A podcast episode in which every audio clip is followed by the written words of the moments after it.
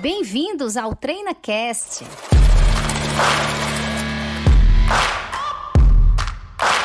Olá, ouvinte do TreinaCast. Eu me chamo Paula Fradique, sou diretora de operações do Grupo Treinacom e hoje nós vamos entrevistar esse empresário de sucesso do segmento de varejo de combustível, Olavo Dantas. Seja muito bem-vindo ao TreinaCast. Ah, eu, eu que agradeço muito aqui o convite de vocês. Para mim é uma satisfação muito grande estar hoje aqui, podendo participar aqui desse bate-papo. Obrigada, Olavo. Obrigada mesmo. Olavo, que é nosso parceiro aqui de longas datas empresário do segmento de combustível.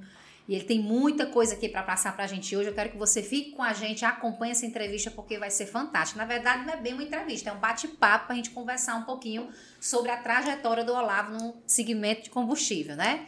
E eu começo, Olavo, te perguntando como é que você entrou nesse mercado de combustível, como foi que você conheceu esse segmento, né, de varejo, segmento de postos, né? É, na verdade, assim, eu, eu comecei a atividade nesse segmento, não no varejo direto, mas na distribuição. Eu, antes de entrar para os postos, eu fui. Eu trabalhei na Texaco, que era uma multinacional do petróleo. Hoje ela não tem mais no Brasil, não existe mais no Brasil. E eu trabalhei lá durante cinco anos. Trabalhei no Ceará e no Piauí. Né? Então foi através desse conhecimento, né, dessa oportunidade que eu tive de trabalhar na distribuidora, de conhecer a atividade, conhecer o segmento e, e passei a gostar né, da atividade. Sim, foi que, né? É, depois que eu saí, uns 5, 6 anos depois que eu, que eu saí da distribuição, foi que eu entrei no, nos postos, no varejo propriamente dito. Aí você iniciou essa trajetória de empreender no segmento.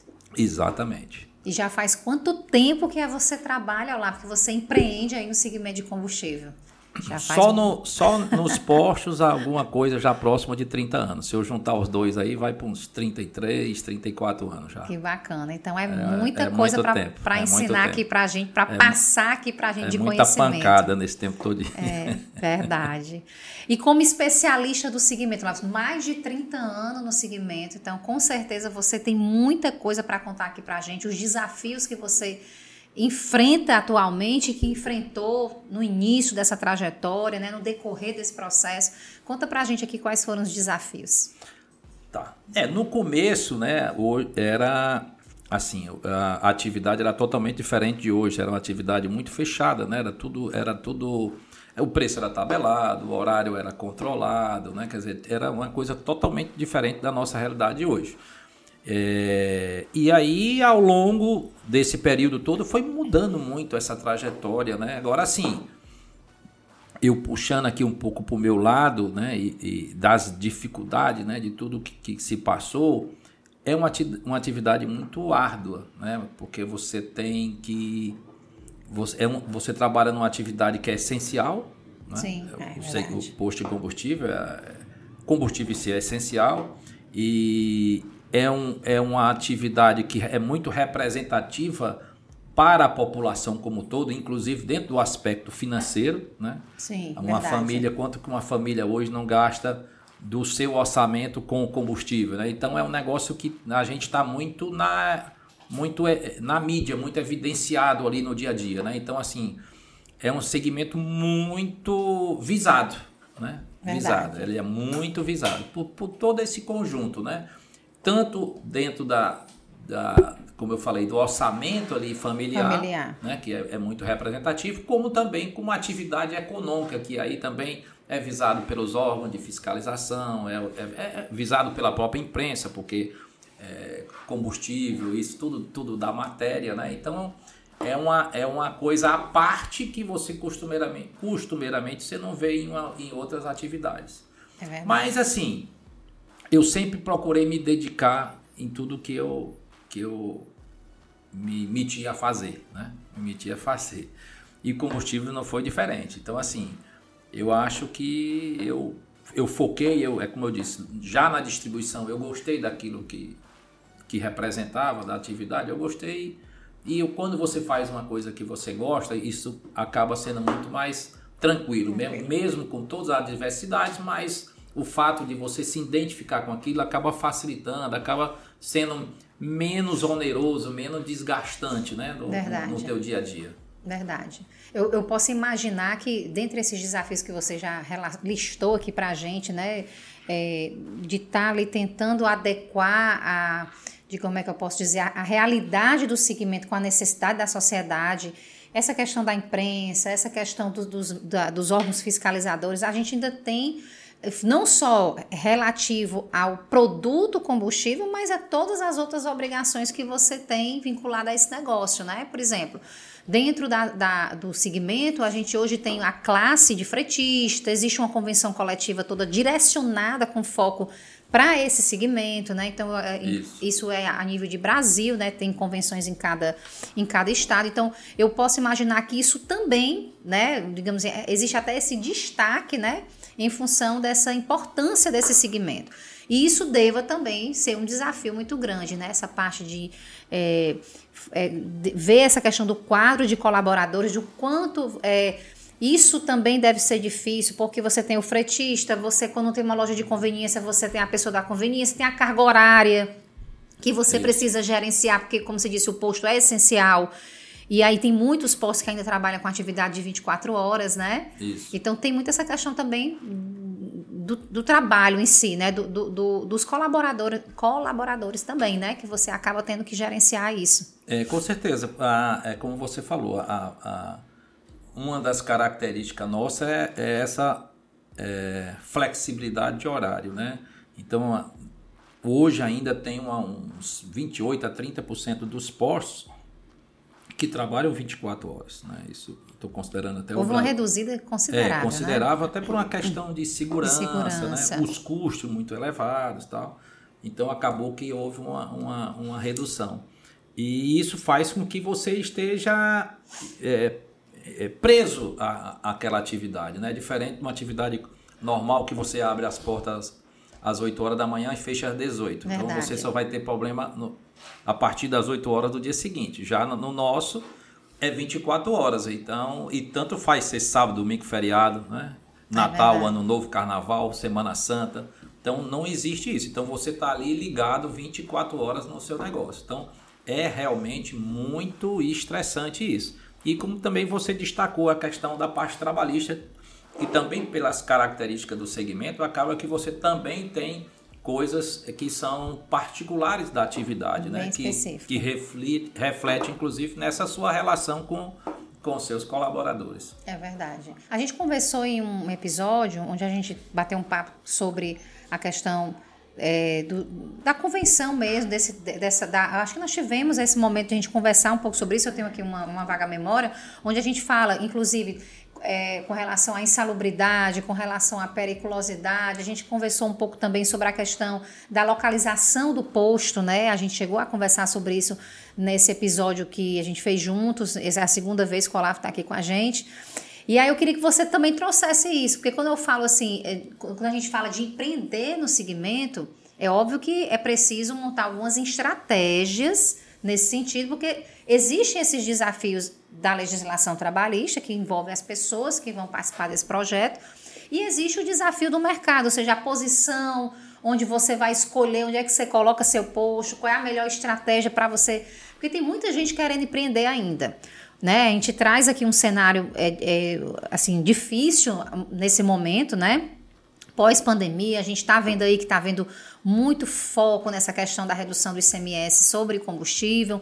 Então, isso tem sido um tema muito em alta, né? Então, os postos hoje estão realmente, os holofotes estão, estão virados para o segmento, é. né? Como você falou no início, a imprensa está bastante em cima. E mais ainda assim, a gente vê pessoas querendo empreender, empresários, né? Querendo investir, querendo conhecer esse segmento. E eu queria que você trouxesse aqui de novo para a gente é, o que, é que você aconselharia para esse, esses empresários? Né? O que, é que você diria para quem está querendo agora empreender nesse segmento?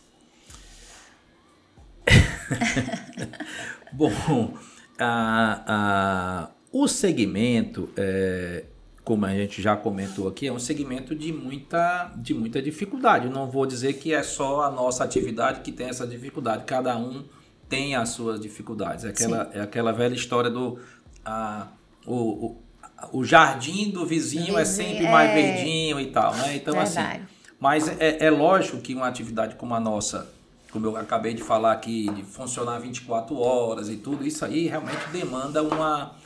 Uma, uma energia maior. Uma energia né? maior, Você é, muita... exatamente. Você ali não, não, não, não, não tem muita, muito descanso, né? Porque você está todo o tempo ligado na, no que está acontecendo. Porque é. aquele aquele pessoal que entrou 10 horas para trabalhar às 22 horas até 6 horas da manhã, mesmo que entrou o de 8 horas e que vai sair às 14 horas. Então, Isso. eles têm as mesmas demandas, a mesma necessidade e, e acontecem os mesmos problemas que durante o dia. Então, você realmente tem que ter aí uma, uma dedicação grande e, e para você conviver com esse tipo de coisa. Bom, e aquelas pessoas que querem abrir posto de gasolina. Quem quer eu, aprender? eu, eu tenho um, uma, um pensamento que eu vinha falando há pouco aqui contigo a respeito disso, que é assim: eu acho que quando você é, se identifica com uma atividade e você está disposto a pagar o preço daquela atividade, e quando eu digo pagar o preço, não é o preço financeiro só, Sim. mas é, é o preço da, da dedicação, de você abrir mão de, de algumas coisas, né? Para empreender, e aí eu estou generalizando, um, um empreender não só na atividade, mas com qualquer outro, eu acho que quando você parte né, e está de, disposto realmente a pagar o preço, eu acho que a, sua, a possibilidade de sucesso é muito grande. Né? Então, assim, aquelas pessoas que eventualmente querem entrar na atividade agora, se ele tiver com ele imbuído nesse propósito Esse e propósito. disposto realmente a, a pagar um preço, que ele né, vá e encare aí o seu sonho, o seu desejo de fazer isso, que na maioria das vezes com certeza vai dar certo. Mas para todo início precisa de uma preparação. E aí você vem aqui, vamos lá, eu vou querer empreender no segmento, onde é que eu começo, Olavo? Assim, eu, eu procuro quem, né? Hum. Então, a gente sempre... Referência, quando a gente fala assim de referência de... de, de é, não é nem de segmento, mas referência no produto, a gente está falando de ANP, não é isso? Sim, é um, um né? Agência que regulador, É. reguladora. E assim, como a gente, a gente busca como? Informações, é, é, é, é, dados, não somente com relação à legislação, mas com relação à questão geográfica, melhor posicionamento, né? Então, o que, que você aconselharia para quem quer iniciar agora? Eu nunca, nunca tive um posto de combustível, quero começar, quero assumir esse desafio, né? Me, me vejo nesse segmento. Comece por onde? Como é que Certo. tudo começa? A atividade de posto é uma atividade, como a gente já vem falando, muito específica, né? Então, existe legislações específicas para o, o funcionamento do posto de gasolina. Então, a primeira coisa que a pessoa que tem interesse é entender essa legislação, né? Realmente ver quais são as, as particularidades, tanto no- na questão da legislação municipal, né? se a gente falar aqui em termos de Fortaleza, por exemplo, existe uma lei específica só para a atividade de posto de gasolina. né? O comércio como todo é uma legislação só, Certo. né? independentemente da atividade. Se eu vou Atividade. abrir uma loja de roupa, uma loja de sapato, né? uma loja de brinquedo, tudo tem a mesma coisa. Já posto não. Posto tem, tem toda uma legislação específica no município. Né? Aí tem a legislação específica também dos órgãos ambientais, SEMASSE, né? É, o órgão ambiental da própria prefeitura, tem a agência reguladora, que você acabou de falar, que é a Agência Nacional de Petróleo, a ANP, que também trata especificamente da atividade. Então, assim, o importante para a pessoa que quer empreender nessa atividade é entender o funcionamento. Como é que, que funciona, que legislação eu tenho que ter conhecimento para que eu possa é, operar, Operar. né? operar um posto de gasolina. No- tanto no âmbito municipal como no âmbito estadual, que também tem legislações específicas do Estado para atividade de posto, como, na, como no âmbito federal, né? principalmente da, da agência reguladora, que é a, que é a ANP. Né? Isso é dentro do aspecto legal, porque Legal. não adianta você ir buscar é, e não, eu vou atrás de um ponto de sem entender como é, que a É, legislação funciona. funciona. Mas estando dentro da, do, do que, da legislação, aí cabe aquelas coisas que são mais, mais comuns. Né? Eu vou para um ponto. Ponto, a localização é, é como é que diz? É né? determinante, é Determinante. Tem- Diz que tem três coisas que você tem que observar quando vai, quando vai botar uma, uma atividade comercial. O primeiro é o ponto, o segundo é o ponto e o terceiro é o ponto. né? Então, o, a, a, o e no ponto, posto não é diferente. Né? É, o posto não é diferente. Então, a, a localização é Verdade. essencial. E se a gente olhar olhar para a cidade ver onde é que estão os postos de gasolina. Na grande maioria estão nas avenidas principais e na esquina. Né? É verdade. Na esquina. É, é, não é muito comum você ver posto no, no meio de quadra. Né? Normalmente é na esquina. Então os postos são o, as atividades, uma das atividades que, tem, que estão mais bem localizadas dentro do, da, da cidade. Da cidade. Né? Então esse é, um, é, é, um, é, uma, é uma situação básica tem que estar numa localização muito, muito boa, né? Muito boa. Maravilha, maravilha. É esclarecedor. Eu acho que quem está nos ouvindo aí já deu vontade de abrir foi um posto. É. Será que se eu abrir o posto vai ficar mais barato gasolina para mim, é, né, Laura? É. Bacana. Eu sei que você não começou andando, andar de bicicleta. A gente começou, quando você começou com seis anos, você não já eh, quando você começou a andar, você já não andava de bicicleta. Você começou primeiro a andar para depois andar de bicicleta, né? Então eu queria que você contasse para a gente como foi lá no início, assim, o Olavo, quando começou realmente a carreira profissional do Olavo. Como foi que tudo começou, Olavo? Bom, eu. Meu primeiro emprego é, foi como programador de sistema. Né? Eu tinha feito um curso, um curso técnico de programação de COBOL.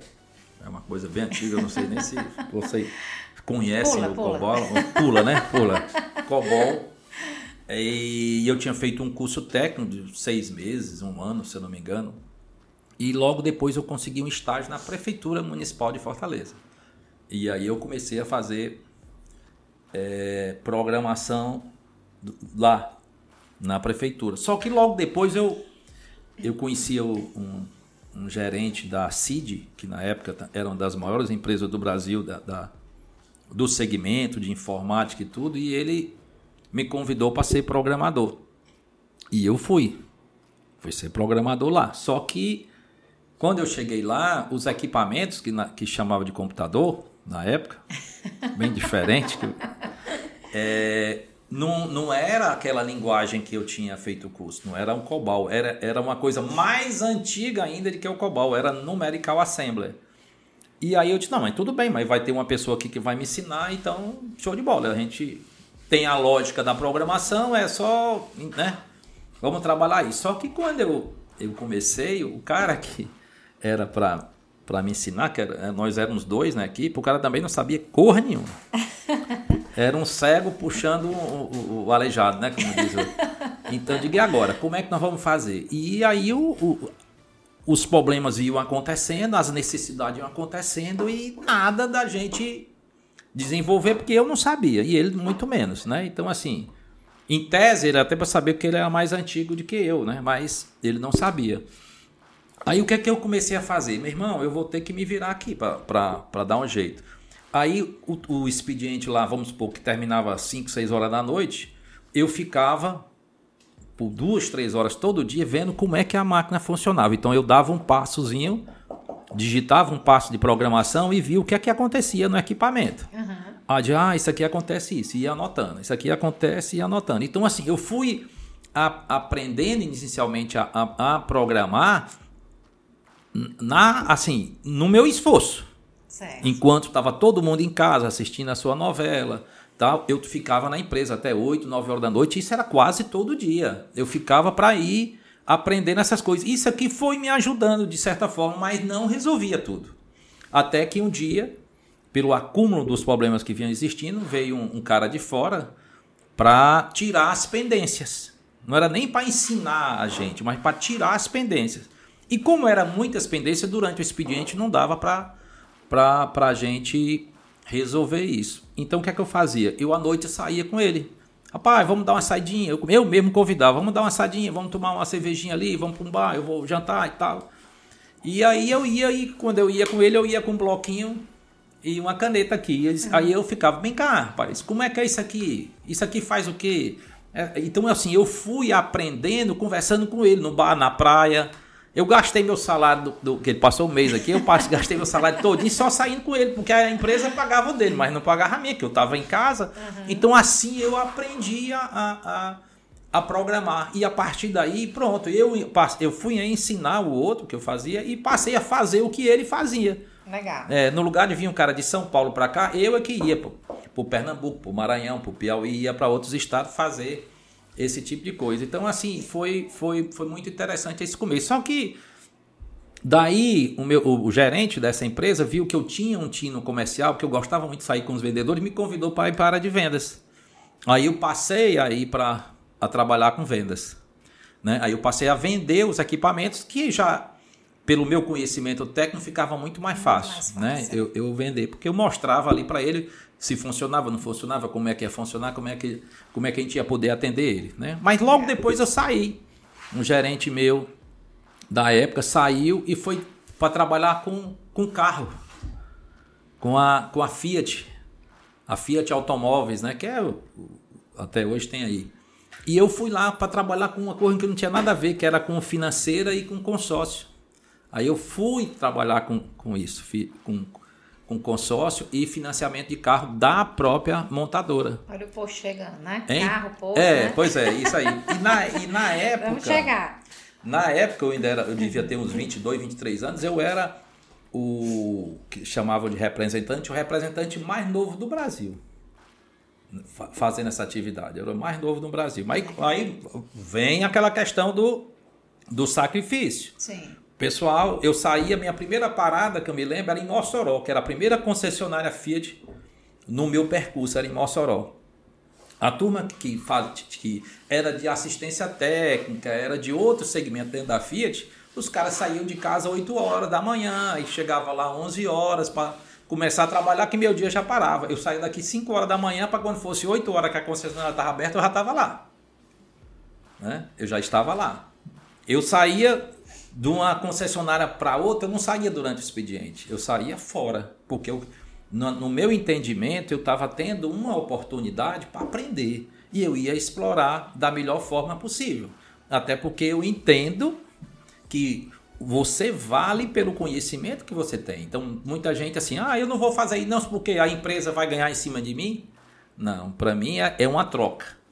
E para mim o que importa era o que importava e que importa até hoje é o nível de. a quantidade de conhecimento que se adquire. Né? Porque você, eu, com certeza, profissionalmente, você vale pelo aquilo que você pode oferecer. Sim, sim. Então você só oferece se você aprender. Verdade. Né? Então hoje a gente cai naquela história que a gente vinha falando aqui antes. Ah, mas eu não vou trabalhar aqui cinco minutos a mais porque eu não estou ganhando por isso. Mas, meu irmão, você vai ganhar sim né? Porque você vai adquirir conhecimento e lá na frente isso vai voltar para você. Isso. Que foi o que aconteceu, né? Mas aí também com algum tempo fui convidado para trabalhar com tratores e ciclomotor em Caxias do Sul, no Rio Grande do Sul. Eita. Que era uma, uma empresa que ainda até hoje tem, que é a Grale. Aí eu fui para Caxias, fiquei um período lá e vim, vim trabalhar no Nordeste. Visitando também as concessionárias da Grale aqui. Também não demorei muito tempo, porque surgiu uma oportunidade que eu queria, que era em Fortaleza, que aí foi onde eu comecei na atividade de posto de gasolina, né? do, do segmento de combustível, que era que foi um, um, um, uma, uma oportunidade de trabalhar na Texaco, que era uma distribuidora americana, como eu, né? Sim. Que eu já falei aqui. Então aí, né, aí foi quando eu entrei né, na atividade de de, de posto, na, na revenda aí de combustível. Maravilha. Rapaz, uma trajetória rica, né? De muito conhecimento aí. De programador a empresário de posto. A empresário de posto. Maravilha, Olavo. Parabéns. Agora, Olavo, para a gente encerrar aqui essa nossa conversa, eu queria que você respondesse para a gente Assim, eu, eu digo que é a pergunta de um milhão, né? Hum, tá o que, é que a gente mudaria? O que é que o Olavo mudaria nessa trajetória? O que é que você faria diferente dentro dessa trajetória que você tem até então, né? De mais de 30 anos no segmento. O que é que você faria diferente? O que, é que você deixa aí de conselho, de orientação para quem está nos ouvindo e está pensando em empreender nesse segmento? Olha, é, eu não mudaria muita coisa do que eu fiz, não, né? Porque assim, eu só acredito que você tenha sucesso em alguma coisa que você vá fazer se você realmente tiver, como eu, como eu sempre uso esse termo, se você estiver disposto a pagar o preço. Uhum. Né? Então, assim, você tem que estar disposto a, a pagar um preço para que você consiga alguma coisa, né? Verdade. Pelo, e principalmente quando é, a gente vai parte do princípio da legalidade, da honestidade, do respeito às instituições, do respeito às pessoas que trabalham com você, de respeito a, aos seus colegas, né? Respeito a os órgãos, as agências, respeito a, ao recolhimento do imposto direitinho, tal. Então isso aí quando você também faz essa opção, que deveria ser a opção para todo, todo mundo, então aí você ainda tem um, um, um ônus maior do que isso, porque você vai combater, você vai, vai concorrer, né? você vai competir ali com muita gente que, que normalmente não segue esse, esse mesmo caminho. Né? Verdade. Então, assim, isso é uma coisa que eu tenho desde o começo e hoje eu não, não mudaria. Eu, eu entraria com com a, com a mesma, com o mesmo foco. Eu hoje, o que é que eu vendo esses 30 e poucos anos, eu faria um pouco diferente. Eu ia tentar conciliar mais o lado do trabalho com o lado pessoal. Né? Eu, eu acho que eu exagerei muito, no bom sentido, na questão do trabalho e esqueci um pouco o lado pessoal. Então o sacrifício aí foi muito grande. Talvez eu eu se eu tivesse que, que, que rever alguma coisa, eu daria um pouco mais de, de atenção, né? é, de equilíbrio. Atenção à parte pessoal, né? até o meu bem-estar mesmo, da família, né? É verdade. Que acabou sendo tendo também que pagar um preço alto por isso. É verdade. Eu acho que isso é uma busca constante nossa, é, né? Assim, é, é, é, muito natural a gente ouvir e ver empresários de sucesso como você dizer que a jornada foi árdua, né? Então, assim, não se consegue chegar é, no nível de, de, solidez que você chegou dentro do segmento sem realmente abrir mão de algumas coisas, ou sacrificar, digamos é. assim, algumas, algumas coisas, né? E aí você fala do bem-estar pessoal, da, com a família, o seu próprio bem-estar, você consigo mesmo. Isso. Isso realmente acaba acontecendo e hoje a gente busca esse equilíbrio, né? Exato. Busca-se esse equilíbrio, tem se tentado, mas eu, eu acredito que, que é uma reflexão que fica aí para todos nós empresários, iniciantes, né, né, os que já estão na, na, na, em fim de carreira, aqueles que estão é, ainda na, nessa trajetória, de refletir mesmo sobre isso, né? É, é Porque verdade. às vezes a gente acaba exagerando um pouco, é, né? exagerando um pouco. Agora, o que não pode é o que a gente costuma ver. É, eu, eu, eu vejo hoje muito comum, muita gente que está começando, mas ele, ele começa com um discurso. Sim, mas eu quero qualidade de vida. É, acaba, é verdade. Então, peraí, não é bem assim. É. Você também não pode começar isso. querendo o, o, o, o, lado bom só da história. Não, eu quero, mas eu quero qualidade de vida. Então vai ficar meio complicado, é. principalmente quem está começando, que o grau de dificuldade é maior. Perfeito. Né? Muito é, bem. é diferente quando você já está com um certo conhecimento, com um certo tempo, porque é aquele negócio, você já conhece um pouco aí o caminho das pedras, né? Verdade. Mas quem vai começar tem que ter ali uma uma, um peso maior no começo para ir mais cedo de que, vamos supor, no meu caso, de que, de que eu que tenha venha buscando, venha buscando o equilíbrio, equilíbrio, a qualidade de vida, tudinho. Mas não, não, eu quero, eu quero começar, mas eu quero logo pela qualidade de vida. tipo assim, eu, eu quero começar a trabalhar, é. mas dá para ser logo pelas férias, né? Aí Aí dá, é meio né? complicado. É né? Verdade, não dá para ser é pelas férias. Trabalha um ano e tira as é férias depois. Vamos né? gastar o que a gente É, não, eu quero né? as férias, depois eu pego aqui uma testada aqui de 15 dias para ficar em casa, aí não, aí, aí já é mais bom. complicado. É isso mesmo, é isso né? mesmo. E trazendo essa reflexão que você, que você coloca, às vezes acontece muito o seguinte, você começa ali aquela trajetória, você começa a, aquele processo de empreender e aí no meio desse caminho você vai já vai tirando os recursos, você não se, não se organiza financeiramente o negócio, né? Que você está falando aí. Quando a gente fala das férias do descanso, a gente também está falando de recurso, né? Porque Isso. você está aportando ali, investindo. Isso. Então você não pode sair sacrificando, né? É. E tirando aquilo que você está investindo inicialmente. E além disso, você precisa pensar numa equipe de trabalho que lhe dê condições de ter esse, esse bem-estar, né? É. Então, às vezes, falta isso. Muitas vezes, no início, a gente é muito centralizador, né? A gente quer operar tudo. Recentemente, eu tive aqui entrevistando no, no TreinaCast um outro empresário que ele falou isso, justamente. Você quer, você quer jogar a bola, você quer fazer meio de campo e ainda quer fazer o gol, né? É, mas isso, sabe... isso acaba, se isso permanece por muito tempo, isso pode é, mas o que, é que acontece? Essa... O que é que eu vejo isso aí? Na verdade, o que acontece é o seguinte: quando você está começando, é, e até um determinado tempo, você, até pelo começo, pelas dificuldades, você não tem como, você, você não tem condição de, de contratar muitas vezes profissionais é, é, é de, de, digamos assim, top, vamos falar certo, assim, certo. que tenha um nível é, muito elevado porque o próprio negócio em si no começo não, não, não, absorve isso aí. Verdade. Por mais que você queira e precise, mas não absorve. E aí é onde eu acho que acaba tendo a centralização. É. Porque você passa a ser o diferencial. Verdade. Né? Quer dizer, o, o conhecimento, aquele diferencial que você podia pagar, em, né? Quem não gostaria de ter, né? Eu Sim. acho que assim, eu para mim, o cara mais incompetente que, que, que é para ter no, na minha, no, trabalhando comigo sou eu. Né? Os outros têm que ser tudo melhor do que eu.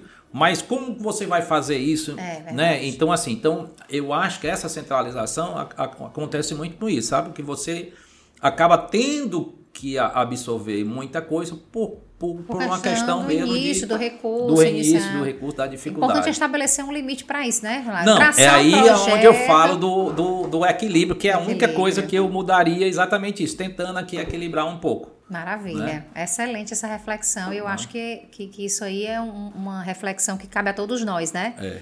Com Porque certeza. a gente precisa trazer esse equilíbrio. Não é fácil, a gente que empreende, a gente que tem essa, esse, vamos dizer assim, essa habilidade, acaba em algum momento sendo centralizador e buscar é, as não, pessoas é certas e, e, é. e, o momento certo de descentralizar, descentralizar, né? E fazer com que as coisas assim que você consiga ter uma retomada na, na vida pessoal e mais Isso. equilíbrio, né? Exatamente. Até para usufruir do, do, do, de todo aquele esforço que você fez. Que você né? fez. Maravilha. Né? Excelente. Você que está nos ouvindo, está gostando desse episódio? Então não deixa de compartilhar nas redes sociais.